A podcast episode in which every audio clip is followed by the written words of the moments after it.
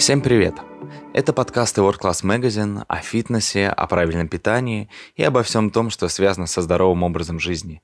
Меня зовут Сергей Каренин, и сегодня мы поговорим об основных правилах гигиены в фитнес-клубе. Начнем.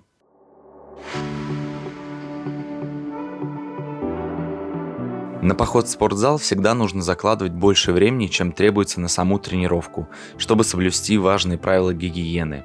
Обязательным считается поход в душ после физической активности, который нужен, чтобы смыть пот и другие загрязнения, осевшие на коже за время нагрузки, очистить волосы, а также в целом освежиться.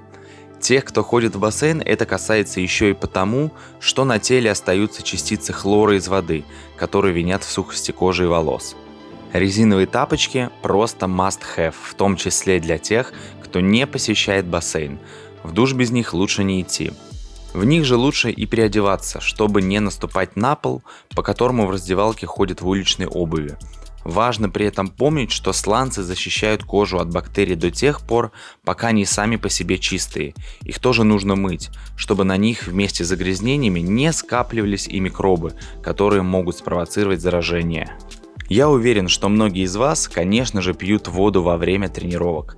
И надеюсь, что из многоразовых бутылочки. Ее наличие продиктовано еще эко-правилами посещения фитнес-клубов.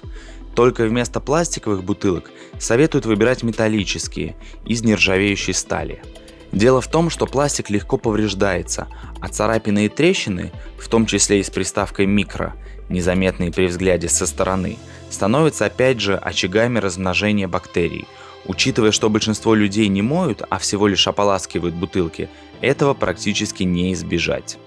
Фитнес-клубы стараются создать максимальное удобство для своих посетителей, обеспечивая их всем необходимым, чтобы не пришлось носить инвентарь с собой – утяжелители, гантели или коврик.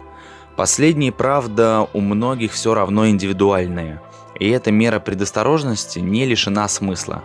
Те коврики, что лежат в общем доступе, посетители клуба, позанимавшись, едва ли вытирают после себя, на них же встают ногами в обуви.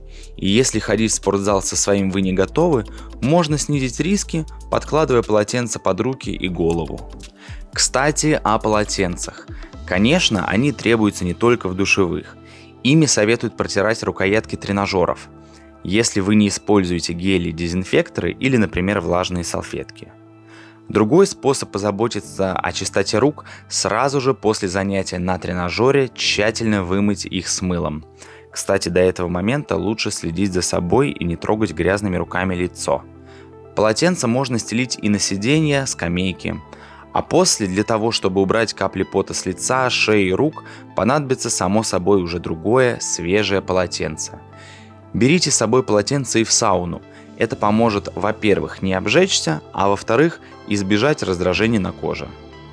Любители силовых тренировок со штангой и другими подобными предметами выручают специальные спортивные перчатки, которые, к слову, не только помогают сохранить руки в чистоте, но и облегчают работу с весами – на кардиотренажерах с рукоятками фитнес-перчатки тоже могут пригодиться.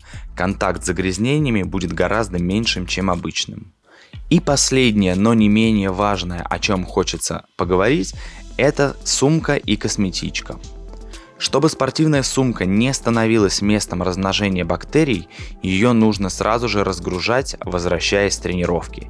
В первую очередь вытаскивать и отправлять в стирку следует влажную одежду. Обувь хранить в сумке, впрочем, тоже не следует. Пластиковые косметички периодически стоит мыть, чтобы и там не собирались микробы.